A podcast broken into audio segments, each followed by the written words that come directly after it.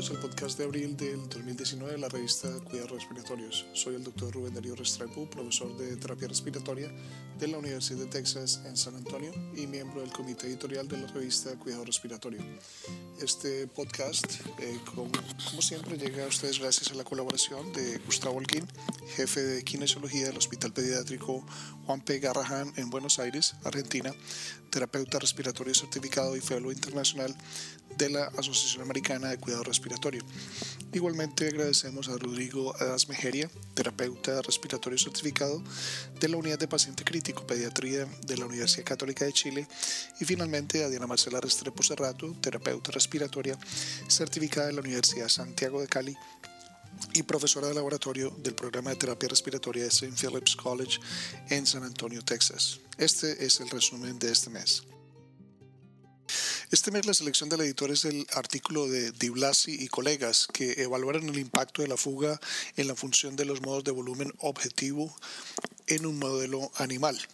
Ellos registraron los gases sanguíneos, los índices de trabajo respiratorio y el volumen entregado por tres diferentes ventiladores. Los equipos difirieron en el sitio de medición de volumen y el algoritmo para la compensación de fuga. La interacción del sitio de monitorización de volumen, compensación de fuga y esquema de volumen objetivo es compleja y resulta en diferentes mediables.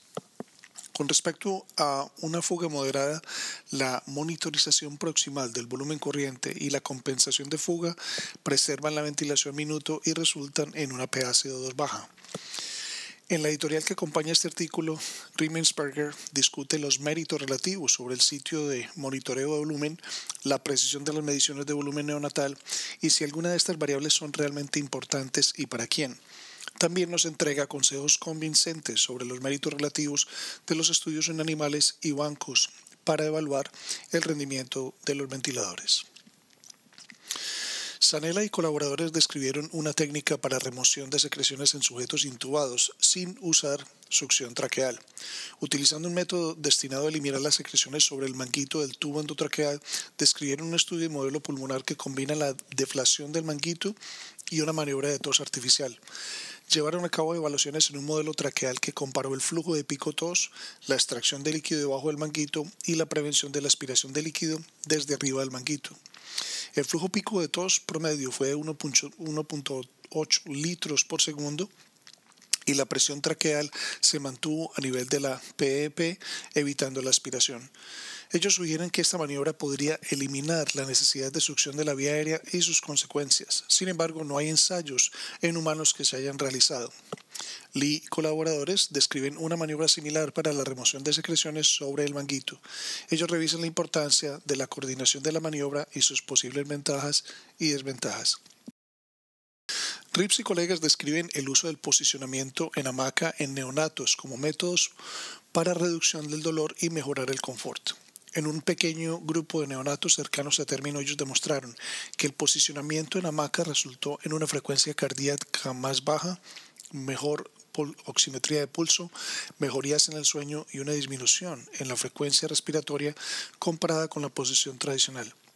Rastogi nos brinda una editorial donde discute estos resultados a la luz de las recomendaciones de la Academia Americana de Pediatría con respecto al sueño de los bebés en posición supina sobre una superficie firme para reducir el síndrome de muerte súbita en lactantes. Tanto los autores como el editorialista están de acuerdo en que se requieren más ensayos clínicos prospectivos con resultados a largo plazo. Por otro lado, Crisafulli y colegas evaluaron la percepción de disnea durante el ejercicio en un grupo de sujetos con EPOC estable.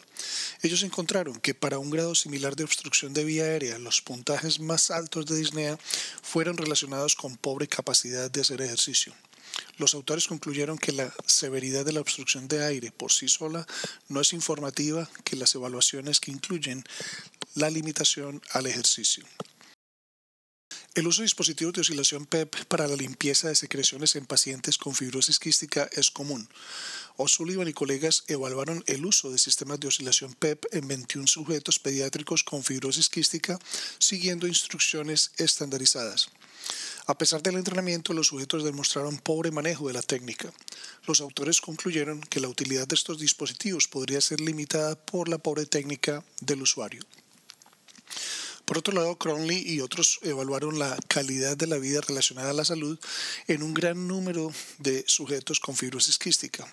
Cada sujeto completó un cuestionario general uno de la calidad de vida relacionada a la salud y se le registró funcional, función pulmonar. Ellos reportaron que estados mentales variables, incluyendo depresión y ansiedad, estuvieron fuertemente asociados con la calidad de vida relacionada a la salud y tuvieron más impacto que el porcentaje de volumen expiratorio forzado del primer segundo. Estos hallazgos reflejan lo mismo que otras enfermedades crónicas y resaltan la importancia de un enfoque holístico que trate al individuo y no solo a la enfermedad. Los equipos y sistemas de respuesta rápida para alertar sobre la condición de los pacientes se han convertido en algo común. El puntaje de alerta temprano es un puntaje para detectar el deterioro y la necesidad de escalar en el cuidado. Alraime y otros usaron una encuesta validada para evaluar la aceptación de esta escala por los terapeutas respiratorios. Ellos encontraron que los terapeutas respiratorios se inclinaron más al uso de este puntaje de alerta temprano si eran educados sobre su, relevancia clínica y una actitud favorable a su uso. La prueba de marcha de 6 minutos es frecuentemente utilizada para determinar la capacidad funcional de los sujetos con EPOC. Un número de métodos son utilizados para desarrollar la prueba, para acomodar a limitaciones de condición física o ambiental. Freud y colegas evaluaron una prueba de marcha de 6 minutos estacionaria con realidad virtual comparado con el método tradicional. Ellos encontraron que hubo un efecto de aprendizaje del método de realidad virtual que requirió al menos dos pruebas para el resultado óptimo. Franks y colegas compararon el desempeño de seis dispositivos en un estudio de banco. Ellos usaron flujos entre 5 y 30 litros por minuto y registraron las presiones de la vía aérea y la frecuencia de oscilación a resistencias variadas. Ellos reportaron que los dispositivos PEP e produjeron pequeñas variaciones en el desempeño a rangos de flujos y resistencias diferentes. Los dispositivos podrían ser clasificados como dependientes de flujo y no dependientes de flujo basado en su respuesta a esta variable. Por otro lado, Selman y otros compararon la caminata incremental, la caminata constante de 6 minutos y la prueba de carrera en cinta rodante para evaluar el broncoespasmo inducido por el ejercicio en sujetos pediátricos. Ellos encontraron una baja prevalencia de broncoespasmo inducido por, inducido por ejercicio en las caminatas comparada con carrera en cinta rodante que no fue dada por una baja de ventilación minuto durante el método de caminata. Ellos concluyeron que la caminata podría ser útil como una prueba de tamizaje de broncoespasmo inducido por el ejercicio debido a que es un método fácil y de bajo costo, pero que una prueba negativa debería ser confirmada en una prueba basada en carrera en sujetos sintomáticos. La terapia con cánula nasal de alto flujo ha llegado a ser un método de soporte respiratorio no invasivo popular en los años recientes. Madney y colegas evaluaron la entrega de salbutamol mediante una cánula nasal de calibre grande mediante dos nebulizadores en, grupo, en un grupo de sujetos con EPOC estable en un estudio de banco. Ellos usaron los niveles de salbutamol urinario para evaluar la entrega en 12 sujetos. Ellos reportaron que la entrega de salbutamol fue mayor con un nebulizador tipo Maya comparado con un nebulizador JET por una cánula nasal grande, tanto en estudios clínicos como de banco. De modo importante, este estudio no evalúa la respuesta del sujeto, solo la entrega de la droga. Por otro lado, Juan y colaboradores usaron entrevistas semidirigidas para evaluar los comportamientos de salud y las percepciones de bienestar en un grupo de adultos con bronquiectasias. Ellos reportaron que hay gran disparidad en la percepción de síntomas y la adherencia al tratamiento fue muy pobre. Los sujetos expresaron preocupaciones relacionadas con la fertilidad y el riesgo de infección a otros. Las diversas percepciones en este ensayo nos dan una hoja de ruta para las intervenciones en pacientes con bronquiectasias.